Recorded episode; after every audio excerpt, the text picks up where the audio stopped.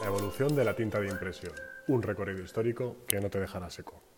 En los albores de la humanidad, donde todo era más sencillo y quizá también un poco más pringoso, alguien tuvo la idea de decir, ¿y por qué no dejamos huella de todo esto? Pero a ver, que no me refiero a huellas dactilares, sino a escribir nuestras historias, nuestras experiencias. Y así, damas y caballeros, comenzó la glamurosa historia de la tinta que hoy, los historiadores de qué cartucho, os vamos a explicar. Orígenes de la tinta, de las cavernas al papel. Imagina que tu medio para relatar experiencias diarias fuera una pared de una cueva y un trozo de carbón. Así comenzó todo. En una era donde el piedra, papel o tijera pues tenía un significado completamente diferente. Pero gracias a la evolución nos encontramos aquí, con una historia rica en matices sobre la tinta que se extendió por los siglos hasta alcanzar nuestras impresoras modernas. Muy épico. En el 2500 a.C., los chinos, siempre liados con inventos, empezaron a fabricar los primeros tintes, utilizando una mezcla de hollín, cola y sustancias aromáticas que daban como resultado pequeños bloques sólidos, que se diluían en agua para obtener tinta. Empezaron con colores fundamentales, el rojo, obtenido del sulfato de mercurio, y el negro, proveniente de una mezcla de sulfuro de hierro y un barniz derivado del zumaque, una planta rica en taninos. Y así empezó todo el lío. La tinta a través de las civilizaciones. Pero a ver, que los chinos no se van a llevar todo el mérito, ¿eh? En el Imperio Romano se firmaban edictos en una tinta púrpura, derivada de las glándulas branquiales de un molusco llamado murex. Más adelante, durante la Edad Media, en lo que Colón iba camino de América, los escribas recurrieron al hollín mezclado con tinta de sepia o restos de vino y arcilla para crear una tinta roja que destacaba en iniciales y fragmentos importantes en los documentos. Vamos, lo que venía a ser el precursor del bis rojo de toda la vida. Y entonces llegó uno que la lió muy parda con la imprenta. Es fácil imaginar a Johann Gutenberg, padre de la imprenta moderna, sacándose de la manga la receta perfecta para una tinta indeleble, para su innovador invento. Pero la verdad es que las cosas no fueron tan sencillas en el siglo XV. El camino hacia la tinta perfecta estaba pavimentado de creatividad y, admitámoslo, un poco de locura. Porque sí, necesitamos locura en la vida, por eso en qué cartucho le ponemos a todo su dosis de ida de olla. A lo que íbamos.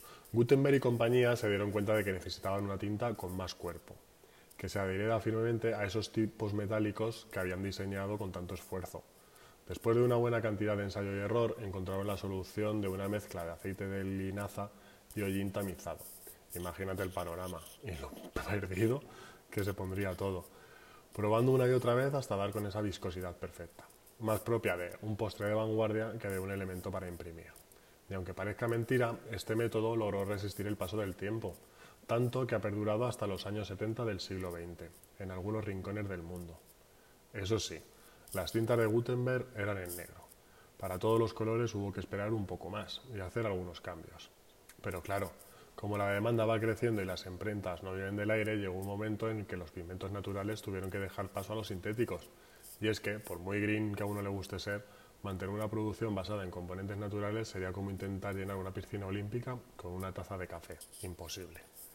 Y no podemos dejar de mencionar una de las contribuciones más importantes en el mundo de la tinta. Una que nos permitió disfrutar de la lectura sin acabar con los dedos manchados fue en 1985, cuando el norteamericano Roger L. Gamblin patentó una tinta que no manchaba, lo que hizo que leer el periódico dejara de ser un deporte de riesgo para nuestra ropa. Ahora que conoces todos estos datos tan interesantes, a que nunca vas a volver a sentirte igual cuando leas algo, ya sea el Quijote o el folleto de la pizzería de la esquina. La tinta del siglo XX, la era de imprimir como si no hubiese un mañana. La verdadera revolución de la tinta ocurrió en el siglo XX, acompañado del nacimiento de los ordenadores y las impresoras, permitiendo que Tokiski pudiera imprimir sus proyectos desde el confort de su casa u ofi.